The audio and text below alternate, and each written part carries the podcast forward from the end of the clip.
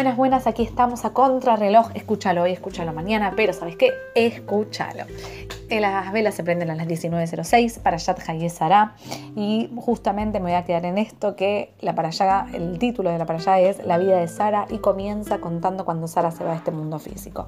¿Por qué digo cuando Sara se va de este mundo físico? Porque la partida de alguien no necesariamente significa que la persona deja de existir. No, la vida continúa pero cambia de forma. ¿sí? Y aún así, en este mundo físico, aquellos que hoy no están siguen viviendo en, en aquellos que dejaron, digamos, en nosotros en las enseñanzas que marcaron nuestros caminos y que ponemos en práctica, no solamente en nuestro corazón, sino realmente en quienes somos nosotros hoy y podemos ver en nosotros aquellos que hoy no están. Así que bueno, justamente la vida de Sara no se terminó en el momento que ella se fue de este mundo, sino que bueno, dio lugar a que otras grandes cosas que se, que se cuentan aquí en esta parashá tuvieran lugar, digamos, a ser. Como por ejemplo que Itzhak encontrara a Rivka, quien sería su mediana llamada, a través de Eliezer, el primer Sheliach, ¿sí? el emisario que Abraham envía para poder encontrarle, que tiene la brajá, que pide a Shem para tener la brajá, para poder realmente eh, poder ver a la mujer que era para Itzhak. Em, y justamente cuando Rivka ingresa a la tienda Abraham y de Yitzhak, se dice que aquellas tres cosas que estaban presentes cuando Sara vivía físicamente vuelven a existir, como las nubes de gloria que estaban por encima de la tienda, que representa la mitzvah de Tarata Mishpachá, de pureza familiar, la mikve. Por otro lado también una luz que quedaba encendida de, una, de un previo a Shabbat hasta la semana siguiente, que representa las velas y representa el Shabbat en sí, y por otro lado un olor, digamos, determinado que representa al olor a la jalot. Así que bueno, que representa también el kashrut. Ah, por otro lado, me quería quedar también en esta cuestión del primer Sheliach, Eliezer. ¿Qué es Sheliach? Emisario. A ver, ¿qué es emisario? Bueno, alguien que manda de un lugar al otro. No, no es simplemente alguien que manda de un lugar al otro, sino el Sheliach representa como si, el, eh, si quien lo mandase ¿sí? estuviera realmente ahí. O sea, tiene la braja como si yo estuviera en el lugar de aquel que envío. De por sí, cada uno de nosotros somos Shluchim de Hashem, ¿sí? somos emisarios de Hashem en este mundo. Tenemos un pedazo, inclusive de Hashem dentro nuestro nuestra Neshama.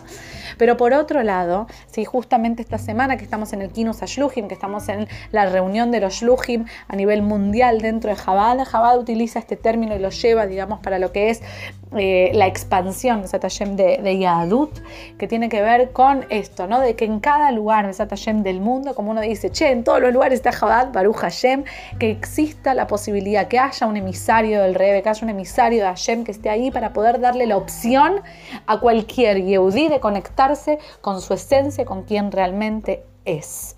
Justamente esto es el Sheliach y justamente nosotros, Baruch Hashem, los que tenemos el Sehut, el honor de vivir como Shluchim, porque no es un trabajo, sino que es una vida, ¿sí? Podemos ver la braja cada instante, podemos ver cómo el Rebe nos acompaña y nos da, digamos, las fuerzas y nos abre el camino para poder, Baruch Hashem, llegar a cada una de las personas que hemos llegado hasta el momento y que podamos no solo poder ayudarlos a crecer, sino que ellos nos ayuden a crecer a nosotros también. O sea, ¿quiénes son ellos? Ustedes, que ustedes nos ayuden a nosotros a crecer. O sea que bueno, me voy a quedar con estos dos puntos, entonces que la vida aún después de la vida física continúa, que cambia su forma, que cambia su ciclo, pero que sí, aquellos que no están siguen viviendo en nosotros, que aquí estamos hoy presentes. Y por otro lado el concepto de Sheliach, de emisario, que tiene realmente la braja de poder llegar, así como quien lo envía estuviera ahí presente y que justamente cada uno de nosotros tiene una misión determinada en este mundo, que ser Sheliach, que ser emisario de Hashem, es poder generar una morada para Hashem aquí abajo.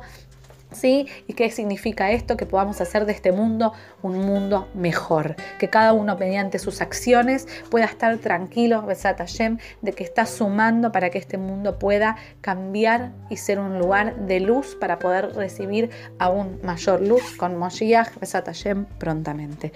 Así que bueno, Shabbat Shalom. Disculpen, por favor, por el horario y si no lo escuchan hoy, lo escuchan mañana. Un beso. Aquí, Yami Silverman. Música